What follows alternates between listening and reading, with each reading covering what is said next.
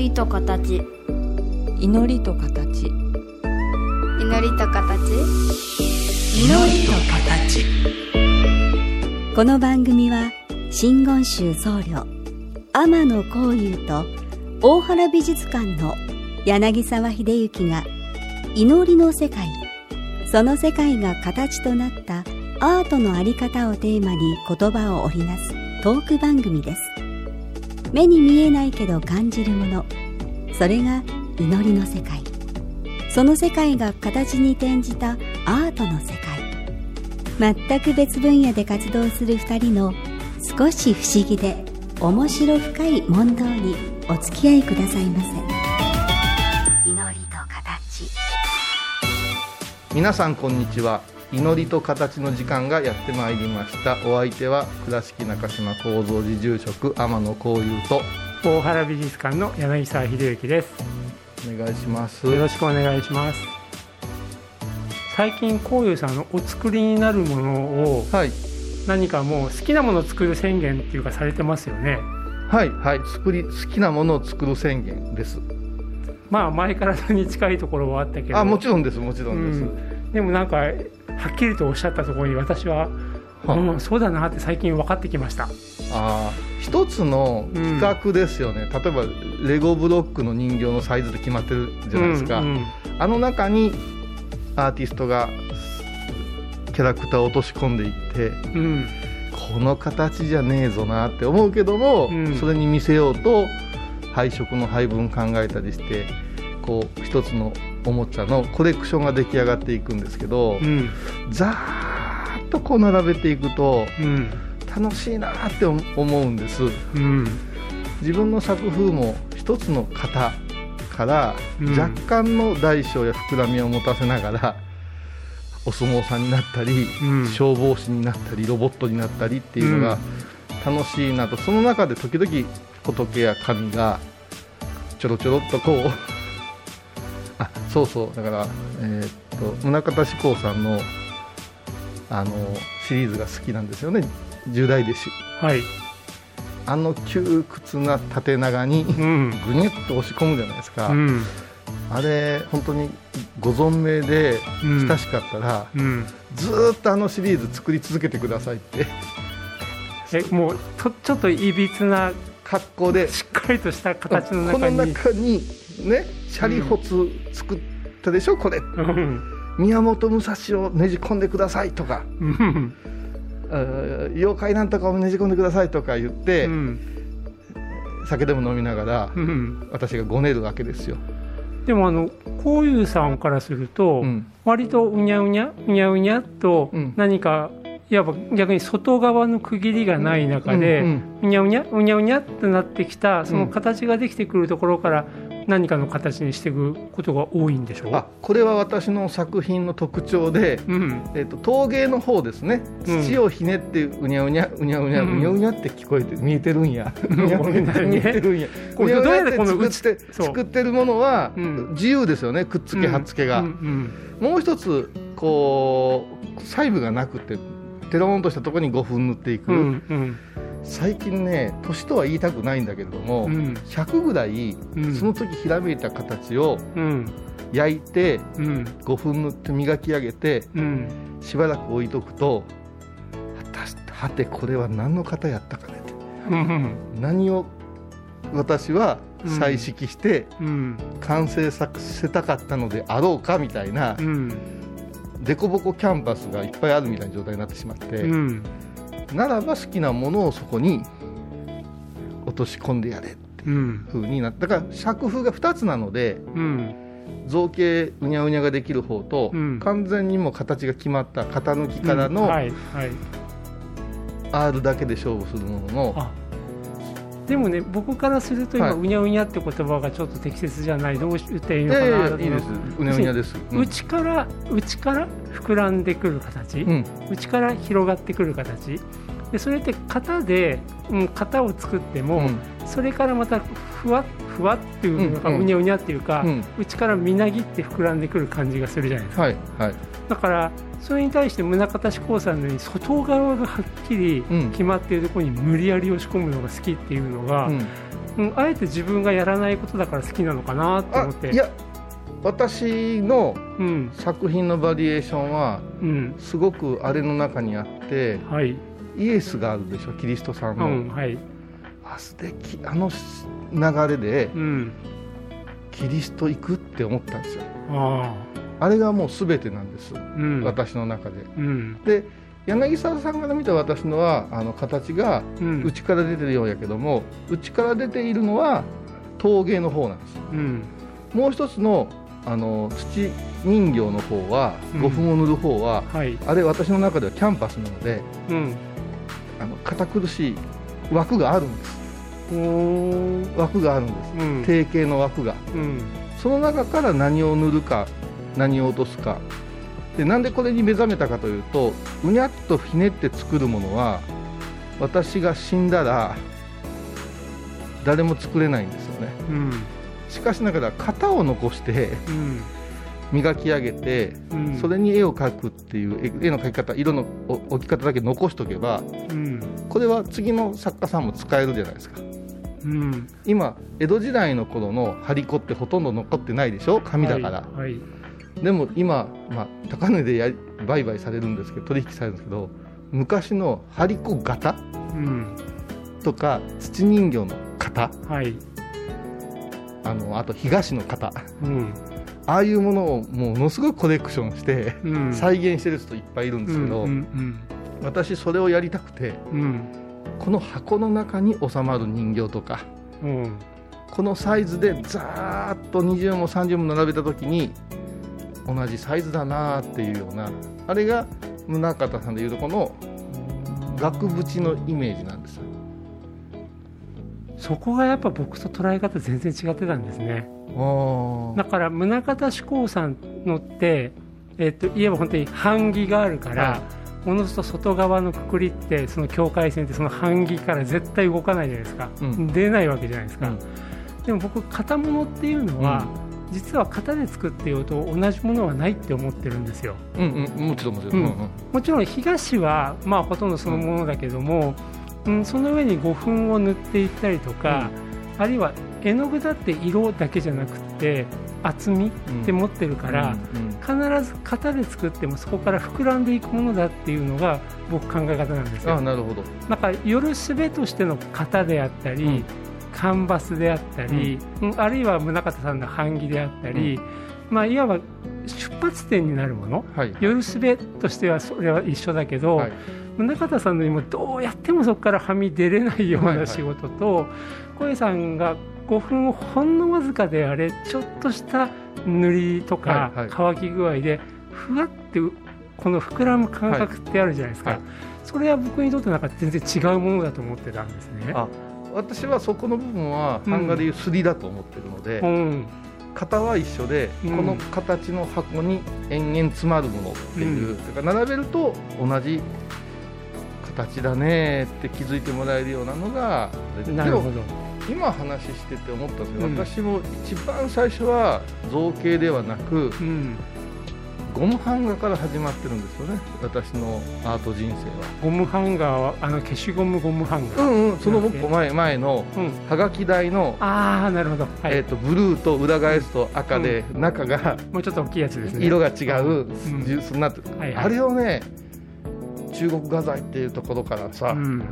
親父が買ってきてうん。親父がねゴム版画の作家やってたんですよ。うん。だから3歳ぐらいから刃物持たせてもらっててうん怪獣とかやりたいんですけどやっぱはみ出すんです。うん。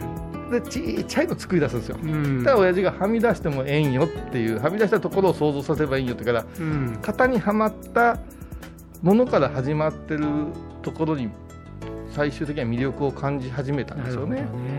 あの今のお話伺っていくと、まあ、大原美術館に睡蓮があって、はい。積みわらがあってて同じクロード・モネの作品が2点あるんですよね、でよく僕ねどっちの方が広い空間書いてありますかっていうお尋ねすることが多いんですよ。はい。そうすると当然皆さん積みわらの方が人間の大きさから比べたら広い風景書いてあるんで、こっちって思うけどいやいやと。うん。睡蓮の方はうーんぶった切られてるんですよね、うん。ぶった切られてる、それはキャンバスの四角形でぶった切られてるけども必ずその外側を暗示する、うん。だからはみ出しちゃったところは書いてないけど、うん。おのずとはみ出し具合っていうのを感じさせたりとか、うんうんあと水面を鏡のようにして四角形の外側を暗示してるわけだから、あれだって広いですよね。まさにこういうさんのお父様がおっしゃったのはもう少しはみ出したったらいいんだと。うん。うんもうその四角形の外側をみんなそこは想像できるんだから。はい。っていうのはああそうだなと思ったんだけどじゃああの宗像さんのもう釈迦の十大弟子さんとかの、あの妙なおはい。あのはいはい無理やり押し込め具合って、はい一体何なんだろうなっていう今ふと思っちゃったんいですよ、ね、やそうなんですよ。うん。首傾けるっていう。うん。ほんまに弁当箱に詰め込まれたウインナーみたいになってるでしょ、うん。あれがそれで十大弟子の、まあ、私は僧侶だから、うん。各々のキャラクターなんとなく分かるんですけど、うんはい。頭のいびつさとか、はい。手の武骨さとか、うん。繊細さとかがうん。あの横向いたり斜めに入ったところに現れてて衝撃受けたんですね、うん。なんて本のしおりにするのに最適な作品だろう。なるほどね。えー、と一曲挟んでじゃあなんでそこでキリストがっていうところをちょっとお聞きしたいので、はい。一曲いかせてください。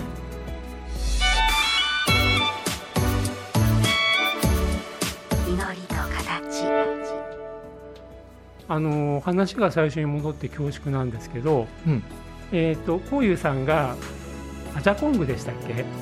アジャコング。アジャコングと今か度の宍戸エリカさん立川出あの身、はい。とかねあの本当に楽しそうに作り始められた。ジャイアント馬場さんとかね。うん。でさっきもその合間合間にちょっとだけ仏様っておっしゃって あそうなんだよねっていうのが最近やっと分かったんですよ。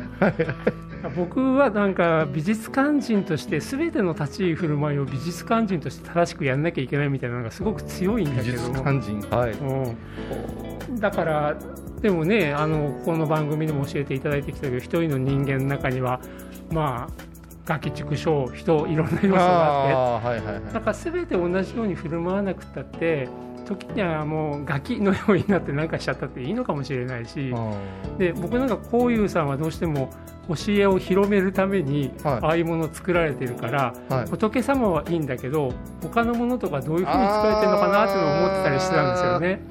それは、うん。あの仏や神という作品を手に取ってくれる人の方が面倒くさいんです。あ私を守ってくれるとあか。あこれは先生の作品は仏壇に置いていいですかとか。あ、うん。えーこのこの薬師如来様が奇跡をいいただいたんでもう一ついただけますかとか、そんなことねえよって思うわけですよ。何をドラマ作ってるんやっていう話で、うん。えーそうではなしにアジャコングというレスラーを作るとうん。本音が出るんですよね。だ誰のどんな本でいや見た人もあ見た人の、うん。なるほ下げすんでるなプロレスをっていう人もおればども逆に私も実は好きなんですよ。こ声が小さくてちょっと好きなんですよ。うはい。学生時代に追っかけてたんですよ。ええー、とかって。うん。そうすると特徴捉えてますねとかそこから今度欲しいねとか言われた時にうん。よっしゃになるわけですうよ、ん。今度はあ売ってませんからあの販売はしてませんのではい。問題ないんですけども、はい。例えば「スター・ウォーズ」の隠れキャラクターみたいなのを、ね、な残った粘土でちょっと作ってうん。で名前もなしにうん。インスタとかにアップすると、うん。もしかしてこれはとか この手応えというかなるほど。でここから、ね、生物からうん今度はメカニックになっていくんですよね。うん。あれで飛行機作ったりロケット作ったりうん。ロボット作ったり角が取れていく、なるほど。でもあのタッチで見えていくっていうのがとなると大日如来という仏うん。うんという宇宙の摂理の中に生きてて、うん。質物小で全てに仏の宿ってるっていう意味だから、粘土の中にも宿ってるわけやから、うん。うんち作ってもうん。面白かったり尊かったりすればいいわけで、うん。そこに、えっと、見せるとか欲しいとかって思わせるのが、あのアーティストの腕だろうなと思って、まさに仏様っていうかそういう仏教関係のものをお作りになられるとみんながまず一枚フィルターかけてそこを見ちゃうわけですよね。そそう。僕らで言ってもあのどこかのお宅に行って何気なく絵がかかってるのと、もう一般の方がすると美術館に行ったらまずそこで1枚フィルターかかってるものと接する、まあ、そこを外したいっていうところだって山奥にぜいぜい言うて上がった山寺に行って、うん。頭反った二層がおって、うん。そこでサムエの、うん。ね、長靴履いた二層さん出てきてかぶらの一つを持ってて、うん。これから料理しますからねなんて言ったらもうそんなんフィルターしかないじゃないですか。ね？あのフィルターしかないフィルター絶対にありがたいに決まってるし美味しいに決まってるっていう感じじゃない？うんそういう意味でね、うん。はい、ほんでひたすらこれあの黒ごまをうん何時間も炭水にゴリゴリやったんですよ。だからうん。この豆腐はプリンプリンでって言われたらうん。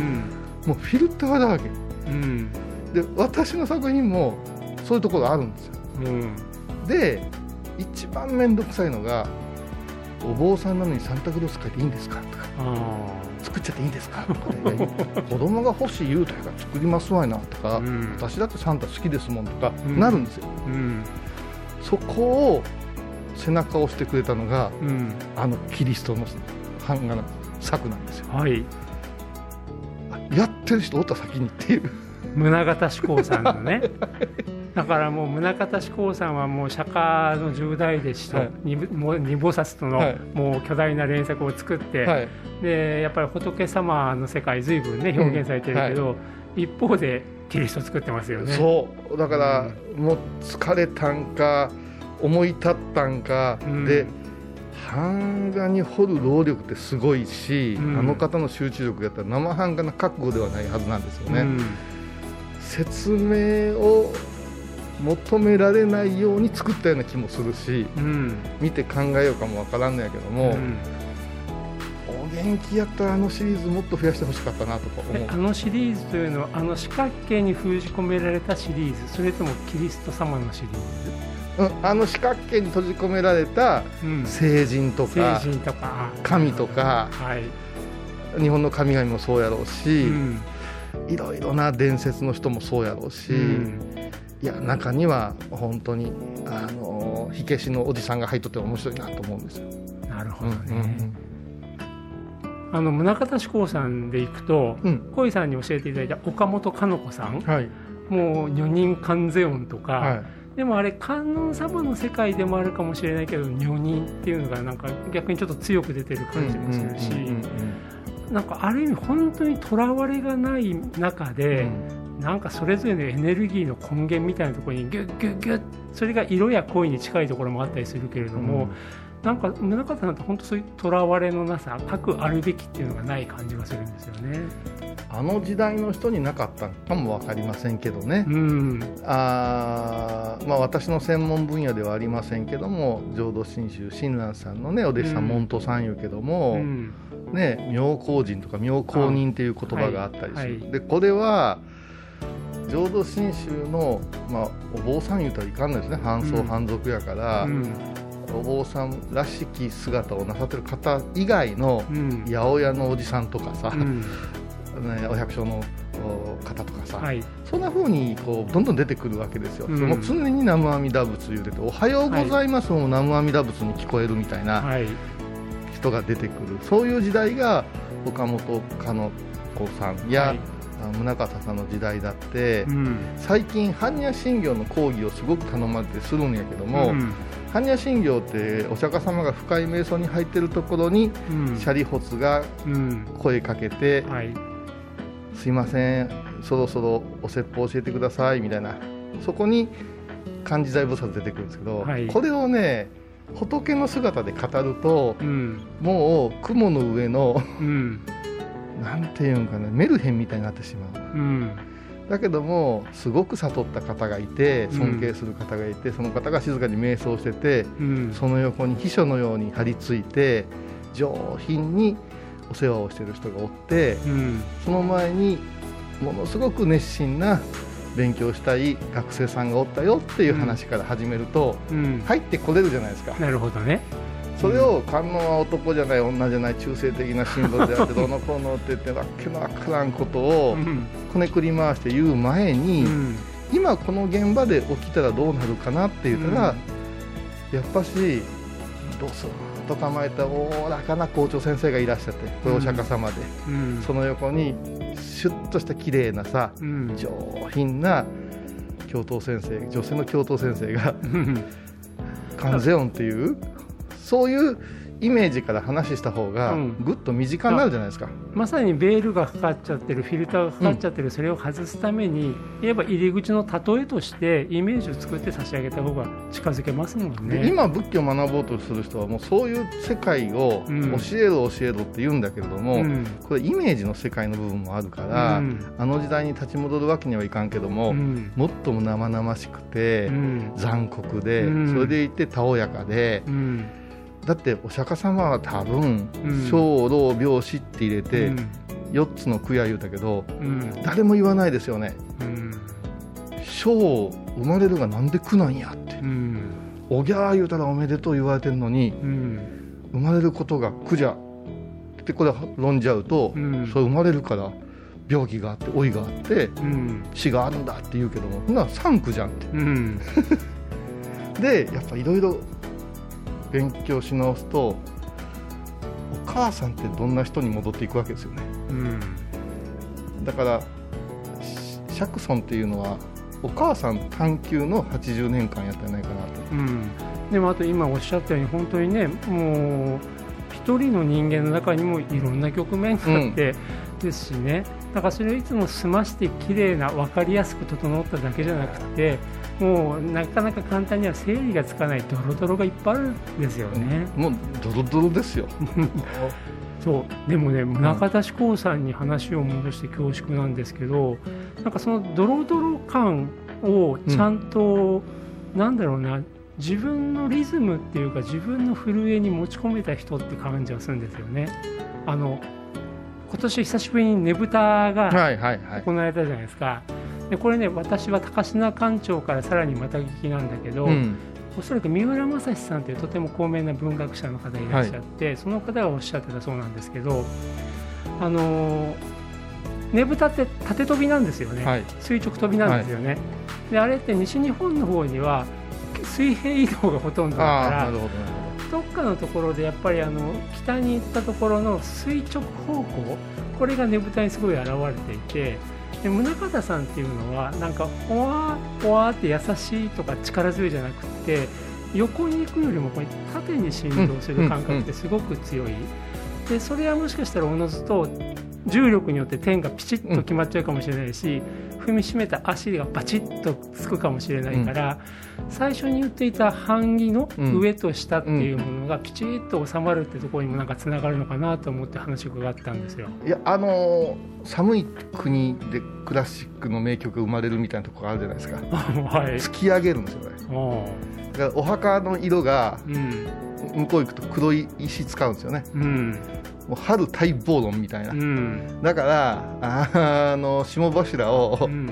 押し上げて、うん木の芽が出るみたいなのは、うん。西日本にはないんですよ、うんそのパワーはね、うん。だから突き上げるだからひょっとしたら、あの窮屈さでうん。あれ頭持ち上げたら悟りなんよみたいなんかなっていうようなうん。妄想もできますよね。あと霜柱また人間が踏んでいかないうんとね。うん出てこないしね。シャクシャクって音がするだろうし。ですよね。ついね、宗像さん、宗像さんって僕も言っちゃったんですけど、はいついこの間、宗像志功のお孫さんで、石井頼子さんって方と倉敷でお目にかかったんですよ。ああそうですか。へえ。あのね、今、彼女が福光にいるんです。